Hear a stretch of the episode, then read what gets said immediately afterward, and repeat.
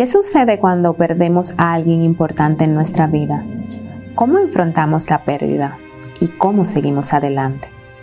El duelo, ese proceso natural y complejo de enfrentar la pérdida, es una experiencia que todos enfrentamos en algún momento de nuestra vida. Es un camino lleno de altibajos emocionales, de preguntas sin respuesta y de una profunda necesidad de sanar. En esta conversación nos guiará Karen González, psicoterapeuta especializada en temas de duelo, para reflexionar en la importancia de vivir la pérdida y adaptarnos a una nueva realidad.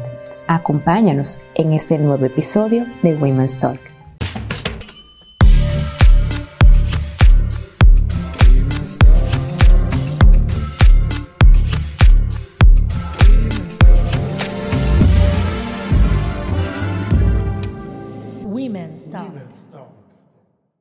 Bienvenidas a un nuevo episodio de Women's Talk. Gracias, Karen, por aceptar nuevamente una invitación a compartir con nosotras otro tema. Otro tema. que es realmente así como que el tema. Porque yo entiendo que cada una de las personas que puedan estar escuchando esto en algún momento de su vida lo han atravesado o lamentablemente lo van a tener que atravesar. Así es. Y estamos refiriéndonos al tema del duelo el duelo. Karen, para entrar en materia de una vez, ¿qué es el duelo y por qué nosotros necesitamos hacer una gestión efectiva del duelo? El duelo es el proceso de adaptación a una pérdida, pérdida real o simbólica. ¿Qué significa esto? Cuando hemos tenido una, bueno, una pérdida, no solamente perdemos materialmente lo que eso, eh, lo que eso es, sino también lo que eso significa para, nosotros. ¿ya? No es solamente perder a un amigo, es perder a quien era mi referente, mi apoyo, y es a eso que yo me tengo que adaptar. Las fases del duelo que vamos a ver en lo adelante nos van ayudando a cómo volver una realidad y más que eso, cómo volver a la normalidad ese vacío. Y es por esa razón que los duelos son difíciles, ¿ya? De atravesar. Que de entrada te digo, un duelo no es una enfermedad, y un doliente no es un enfermo. El duelo es una respuesta natural a una pérdida. Y nosotros como seres humanos hemos atravesado y recorremos siempre diferentes tipos de pérdidas, pero hay algunas que simplemente son imperceptibles y no nos damos cuenta, ¿ya? Como esos cambios de ciclo. Pero en sentido general, todos nosotros desarrollamos esa adaptación al cambio, que se conoce como duelo. ¿Tiene etapas o fases? A mí me da risa esa pregunta porque existe aquella famosa teoría de las cinco etapas de duelo. Esto ya está desfasado de cara a lo terapéutico. La doctora Elizabeth Kubler-Ross propuso en la década de los 80 que el proceso de duelo atravesaba cinco fases, que eran la negación, la tristeza, el aprendizaje, la ira, que son situaciones que ocurren en el duelo, pero ahora reciben el nombre de tareas del duelo. Es decir, la persona en, en su proceso de adaptación va a ir atravesando una serie de retos que les van a ir indicando, mm, como te decía, la normalidad. Es como ir dando el espacio a ese vacío que te acompaña. En esa adaptación, en el momento en el que tú chocas con la realidad, tú puedes experimentar shock, o tú puedes experimentar rabia, o tú puedes experimentar vergüenza y no necesariamente a una persona las va a atravesar o va a incurrir en cada una de estas tareas. Va a depender mucho del tipo de duelo y del tipo de doliente. ¿Qué hace que sea diferente en cada persona? Hay tres factores que hacen que la respuesta al duelo sea distinta en cada uno. El primero es la personalidad, ¿ya? La personalidad del doliente. El segundo es eh, el tipo de pérdida, de qué forma ocurre. Y el tercero, y es el más importante de todos, el vínculo con lo perdido. Si no hay relación, no hay duelo. Porque precisamente el duelo, lo que duele es perder la relación. Entonces, si yo tenía un trato distante contigo, Dios te libre, Yane. El día que no estés, no necesariamente yo voy a reaccionar emocionalmente ante eso, ¿ya? Ahora, si yo era muy apegada a un trabajo, por ejemplo, y he sido desvinculada o por la razón que sea ese proyecto ha terminado, yo voy a tener una respuesta emocional aguda. Muchas veces las personas, sobre todo los acompañantes, encuentran bizarro, extraño, ¿y por qué ella reacciona así si fue un perrito? ¡Ah! Pero si era mi perrito, mi amigo, por 20 años, yo voy a hacer una respuesta emocionalmente a esa pérdida. Y tiene toda la razón de ser. O a un trabajo, o a un bien material que simbólicamente era muy importante para ti. Entonces, estos tres determinantes son los que van a impactar la respuesta del duelo. La personalidad del doliente, el tipo de pérdida, si fue rápida, si fue brusca, si fue prolongada y la relación con aquello que se ha perdido. ¿Qué hace que el duelo sea ya, digamos que, anormal y que pueda caer en otro tipo de respuestas como una depresión? Cuando algo es, digamos, dentro del rango de, una fase normal y cuando ya no lo es. Mira, esa pregunta me gusta muchísimo porque es muy normal, es normal tenerle miedo al dolor. Es autopreservación, ¿ya? Nuestro cerebro huye del dolor y malestar porque lo asocia a algo peligroso. Exactamente. Es absolutamente normal tenerle miedo a que si hay una depresión, es absolutamente normal a que no se me traume, que no se me frustre. Y lo digo en tercera persona porque casi siempre el que tiene el miedo no es el doliente, es el acompañante. Es normal querer cuidar y proteger del dolor, pero el dolor es humano y el dolor es adaptativo, es que duele precisamente para moverte a otro ciclo, ¿ya? Para readaptar esa relación. Lo que puede hacer que se complique el duelo no es la profundidad de la emoción. No es que te duela mucho lo que va a hacer que se complique, es que no te dejen que te duela. Mira qué interesante. Claro, o sea, va a doler en la medida que tú amaste. Ahora, si hay trabas en esa manifestación, si no te dejan hablar de eso, si te censuran cómo te están sintiendo, si te avergüenzan por cómo te están sintiendo, si te ridiculizan, si te, te señalan, eso es lo que hace que se complique el duelo. Solamente el 10% de los procesos de duelo se complican y se convierten en un duelo patológico. Y cuando se complican, suelen deberse precisamente a estos factores o a elementos de personalidad de base. Que ya eso es un poquito más técnico. Pero lo que hace que se complique una manifestación, el proceso de duelo como tal, no es que tanto te duela, es que tampoco te dejen que duela. Eso es. ¿Cómo debería de ser el acompañamiento ideal? Porque hablaste que, mucho de eso es a razón no del doliente, sino del acompañante. Suelen ser los principales eh, entorpecedores. ¿Qué pasa? Porque no quiero tampoco satanizar, porque muchas de estas conductas son intentos de ayuda que muchas veces tienen el efecto contrario. Mira, eh, en principio, socialmente hablando, somos una cultura que somos, le tenemos miedo a las emociones intensas. En sentido general, le tenemos miedo. Cuando una persona se ríe demasiado o llora demasiado, de una vez vamos como con la alerta porque es demasiado. Pero ¿qué es demasiado? Eso es subjetivo. No existe tal cosa como demasiado. Entonces, eso hace que no tengamos un lineamiento claro de, de, qué sí o qué no, ¿ya? ¿Qué sí te puedo aportar y qué le puedo aportar a esta comunidad para tener en precaución? ¿Cuáles cosas no son normales en un proceso de duelo? Las conductas suicidas no son normales. El deseo de morir no es normal, ¿ya? La necesidad de incurrir al alcohol o drogas no es normal, ¿ya? Y mucho menos consumirlas para procesar el dolor no es normal porque no estás procesando el dolor, lo estás evitando. ¿ya? No es normal que la persona se lacere cortes u otras conductas de riesgo. No es normal. Y a esto hay que prestarle mucha atención. Y sobre todo no es normal si la persona eh, se psicotiza, que es que empieza a tener conductas eh, extrañas voces y manifestaciones y tal. Lo cual es un tema delicado porque muchas veces roza con creencias religiosas y espirituales y hay que tener su, ¿verdad? Su, su respeto.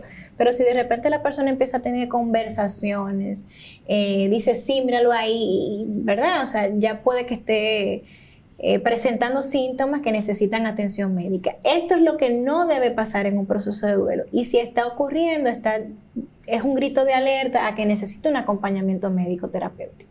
¿ya? Fuera de ahí, que la persona llore todos los días es normal. Que la persona deje de comer es normal. Que la persona tenga insomnio es normal porque es que emocionalmente está sufriendo. ¿ya? Ese cerebro, ese corazón se siente roto y está roto emocionalmente. Y es una pérdida que dependiendo de la magnitud de que haya sido, va a afectar su funcionamiento diario y es normal. ¿Puede una gran pérdida ocasionar un cambio drástico en la personalidad de un ser humano? Sí y no, y esta pregunta es un poco delicada de contestar porque se necesita entender la historia de la pérdida. Hay ciertos tipos de pérdidas, por ejemplo, las pérdidas ambiguas. Eh, Dios nos libre a haya persona que ha perdido a un familiar en situación de desaparición.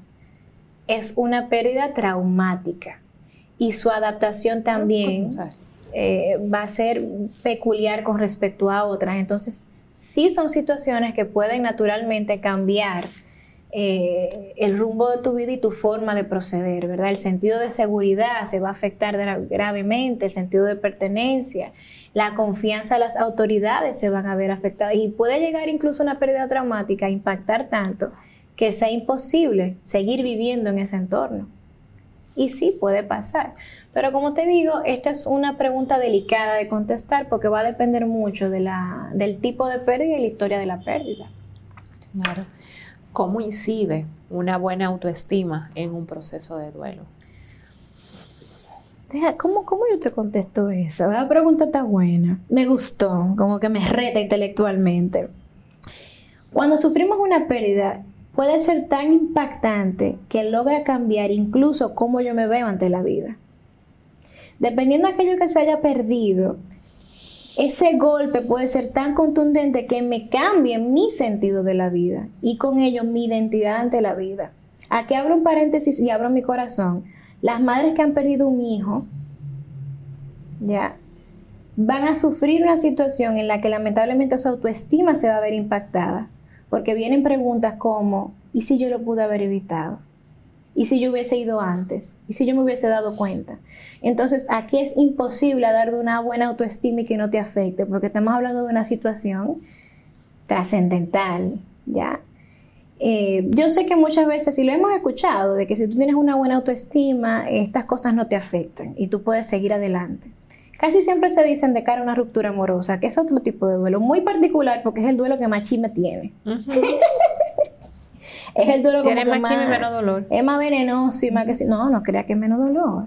Imagínate una relación de 30 años. Sí. ¿Ya? O una traición, como pueden ser lamentablemente las infidelidades. ¿Ya? O sea, fíjate qué interesante cuando hablamos en términos de pérdida, es que es, que es muy, muy relativo.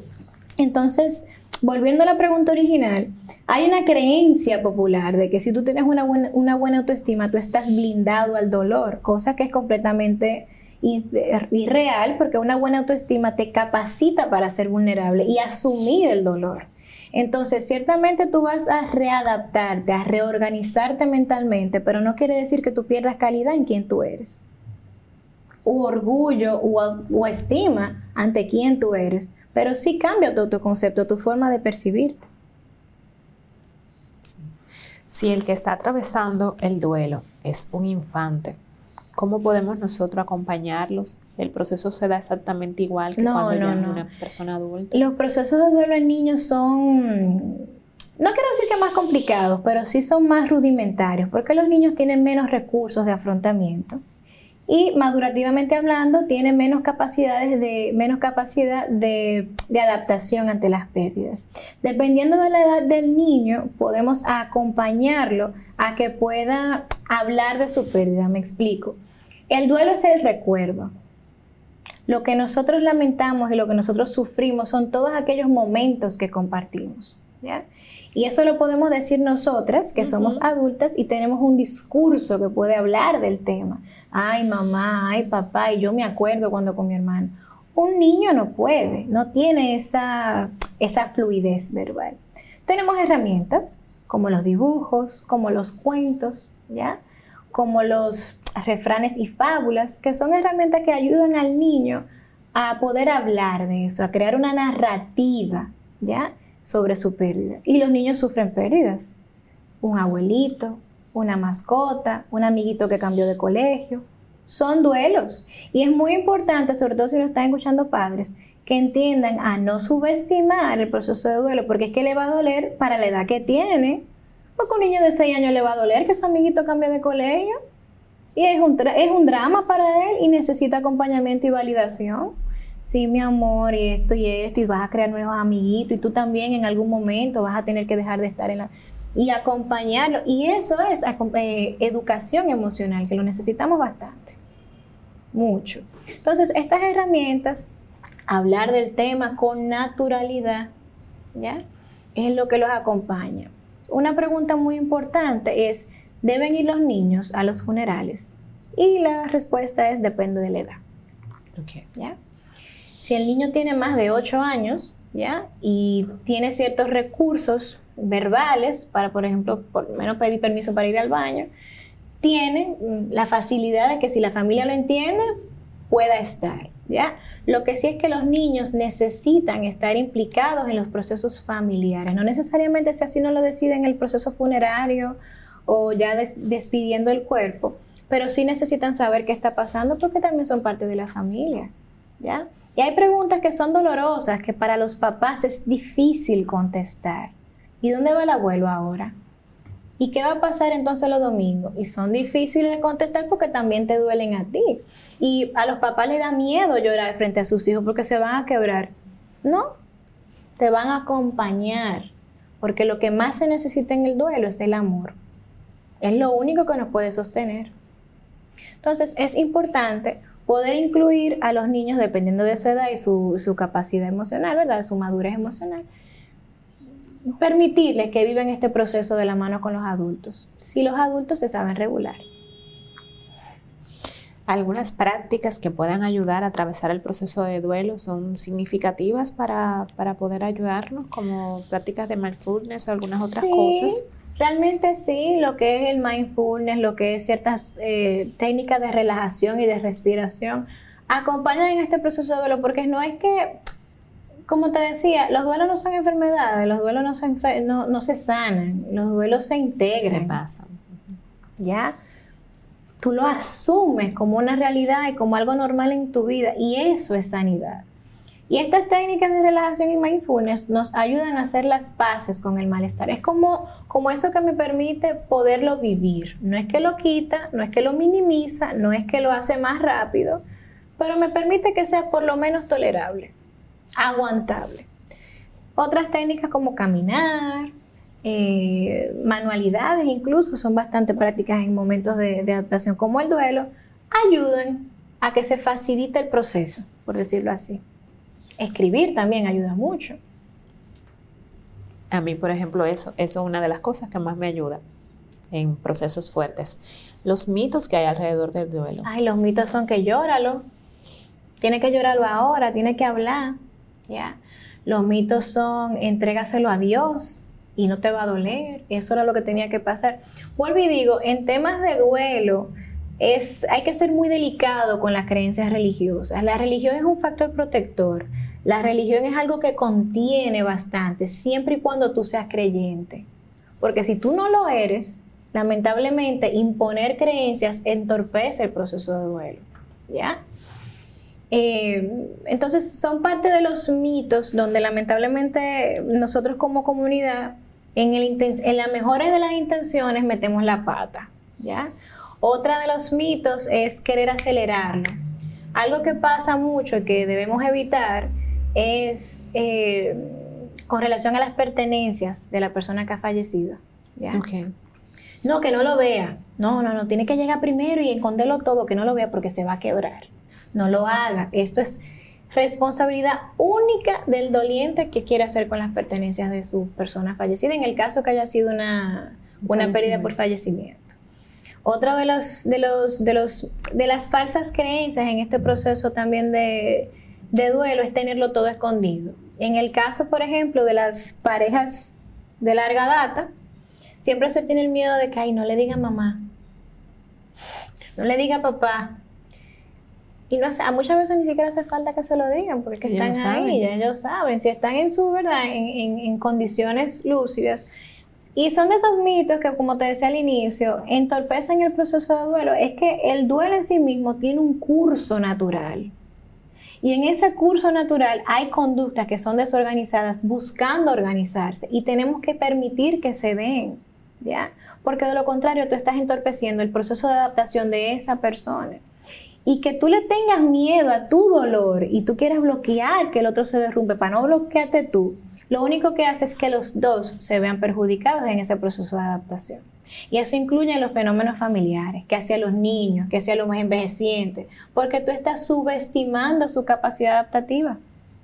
Los estás juzgando, les estás haciendo un daño con la mejor intención, pero lo estás, lo estás dañando. Entonces, en estos procesos de duelo, lo mejor es no complicarlo. Ya esto es complicado de por sí, no meta la pata. ¿Cuáles recomendaciones tú pudieras darle al doliente y a los acompañantes? La principal es validación. Validación no tiene, no tiene que ver con, estar de acuerdo. Validar quiere decir escuchar, darle valor a cómo tú te estás sintiendo, a cómo se está sintiendo el doliente en sí escúchalo, pregúntale, dale espacio a que hable del tema.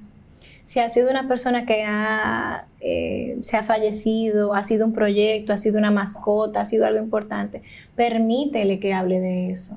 No lo subestimes ni le hagas sentir inadecuado. ¿ya? Lo que más necesita una persona con el corazón roto son hombros donde apoyarse.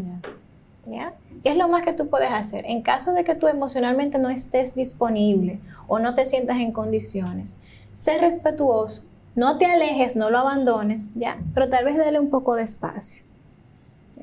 ¿Cómo lo podemos hacer? Bueno, eh, haciendo acto de presencia, no pasando mucho tiempo, dando lo más que tú puedas, pero no abandones. Y son de las mejores recomendaciones en este proceso. Si tú eres doliente, valida cómo te estás sintiendo, pide los permisos que tú necesites. A veces tú no quieres estar acompañado y eso está bien. No necesitas estar todo el tiempo rodeado de personas y que para que tú no te caigas. Tú te vas a caer no te bañándote. Cuando te vayas a dormir y que eso va a llegar como quieras. ¿Ya? Y sí que es muy importante, a la par, tener rutinas. Sí que es muy importante, porque no todo es duelo también se mantiene la vida. ¿Qué es lo más difícil? Déjame decirte. Lo más difícil del duelo no es despedir a la persona, es vivir sin ella.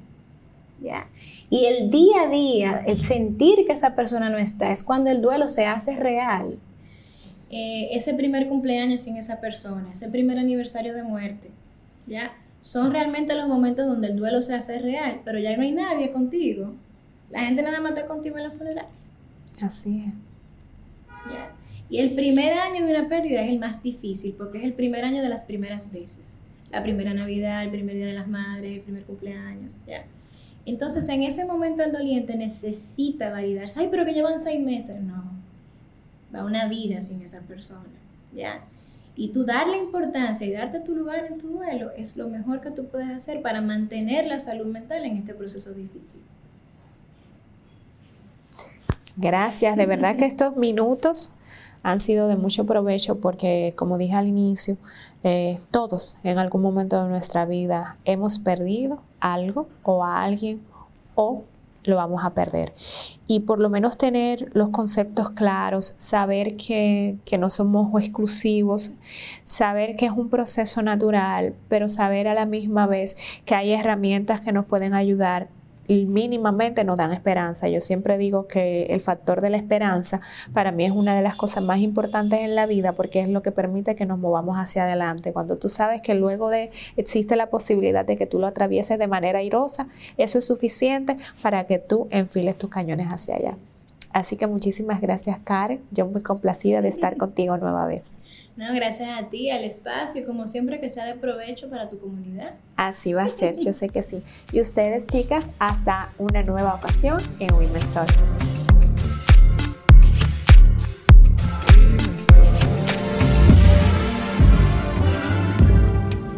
Women's Talk.